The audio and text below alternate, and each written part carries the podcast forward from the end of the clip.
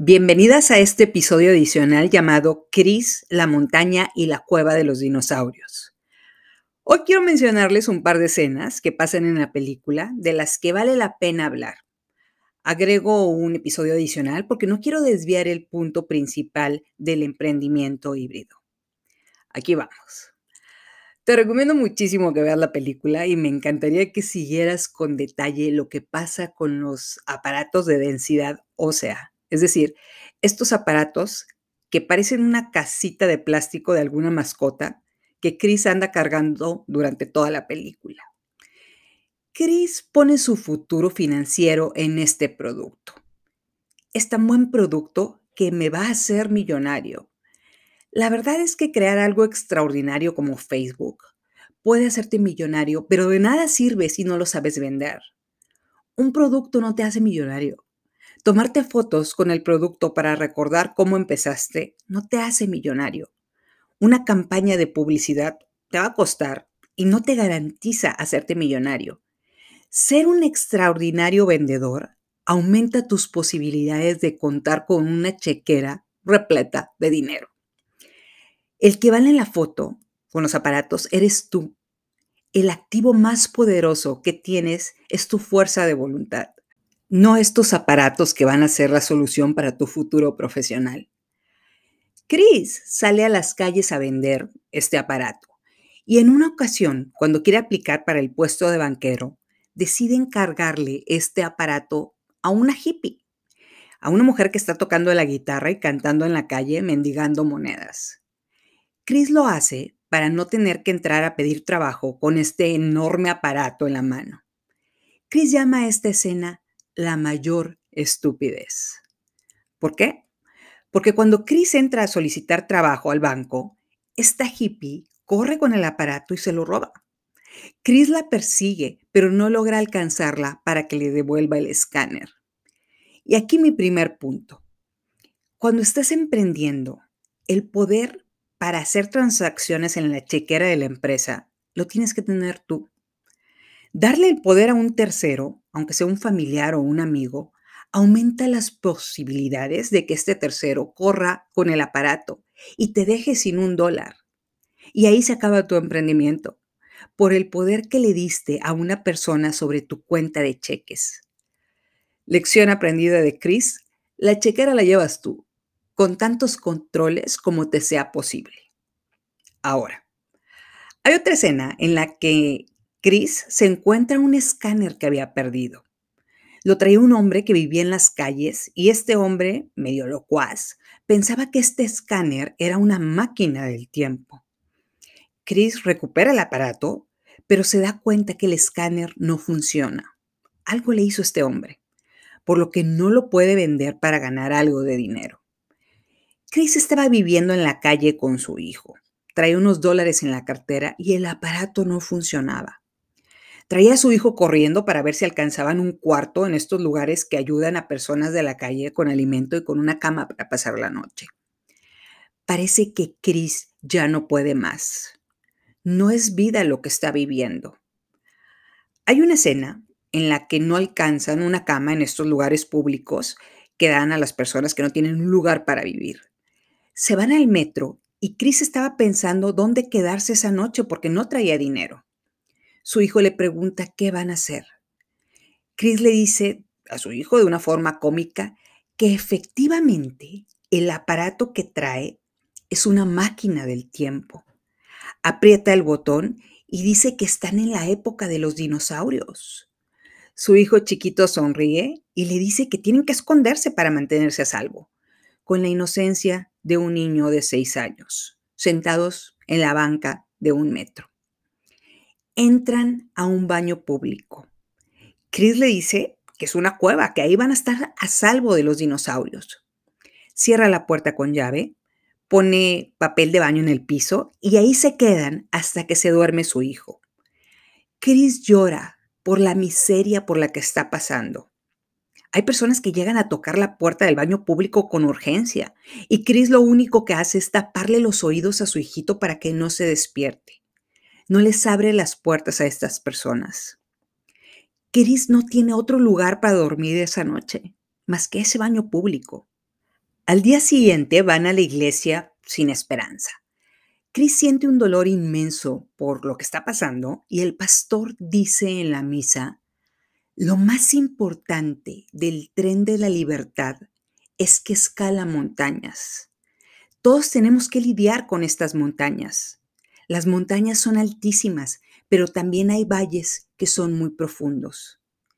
Y el coro de la iglesia empieza a cantar, Señor, no muevas la montaña, dame fuerza para escalarla. No muevas ese obstáculo, guíame a su alrededor. Mis penas son tantas que parecen insoportables, pero no me rendiré, porque me prometiste un lugar mejor. Qué momento tan increíble.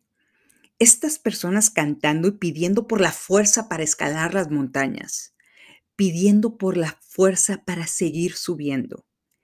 Chris abraza a su hijo en la misa, llora y decide que no importa si durmió en un baño público el día anterior, hoy era su oportunidad de luchar por ese lugar que Dios le prometió. Mientras su hijo se queda dormido en este lugar que ayuda al público que no tiene en dónde dormir todas las noches, él decide escalar la montaña, es decir, solucionar un problema a la vez, no quedarse en la profundidad del valle. Puede vender el aparato que trae para ganar más dinero, pero el aparato no funciona y decide dar el primer paso para escalar la montaña. Lee el manual del aparato durante las noches para entender qué parte se descompuso. No tiene dinero para pagarle a un especialista. Se da cuenta que lo que no está funcionando es una bombilla. Está decidido a escalar la montaña. Va a vender medio litro de su sangre, con lo cual le dan 24 dólares por donarla. Va a comprar la bombilla de 8 dólares para reemplazar la pieza descompuesta de su aparato Arregla el escáner mientras todos duermen y ve la luz. El aparato finalmente funciona, pero no se detiene ahí. Va a vendérselo a un doctor a 250 dólares y el dinero que recibe, Chris lo define como cuatro semanas de oxígeno. Con ese dinero, logrará comprar comida y rentar un cuarto de un hotel para dormir con su hijo, ahora en un lugar decente por las noches, por las siguientes cuatro semanas oxígeno puro. ¿Cómo? Resolviendo un problema a la vez, tomando fuerza para subir la montaña. Estudias cuál es el problema, lo encuentras, vendes un activo que no necesitas para sobrevivir, arreglas el problema y recibes oxígeno y sigues subiendo a la montaña. Después de recibir estos 250 dólares y estar felices al respecto, su hijo le pregunta si pueden ir a la cueva de los dinosaurios de nuevo para dormir ahí, es decir, dormir en este baño público. La inocencia de un niño que recibió de su padre la bendición de ver algo desafortunado como algo divertido. Chris le responde que no, que algunas cosas son divertidas hacerlas solo una vez, no como forma de vida. Dormir en un baño público fue una opción para sobrevivir una noche, pero vivir así no es algo que se quiere para un futuro. Todas hemos llegado a una situación en la que nos vimos en la necesidad de verle el lado positivo a una situación tan negativa que todavía duele. Pero es una medida transitoria. No podemos tenerle lealtad a esa forma de vida. No podemos ver la cueva de dinosaurios como una opción para vivir. Es divertido contar que te comías quesadillas de pollo que regresaban los clientes en un restaurante en el que trabajabas, casi creo que sacándolas de la basura. Al cabo, estos noruegos son bien limpios y yo tengo mucha hambre. Otra cosa es pedirle a mis hijos chiquitos que hagan lo mismo para sobrevivir, porque no encuentro la fuerza para ir a trabajar para sacarlos adelante. La cueva de dinosaurios no es una solución más que algo de corto plazo.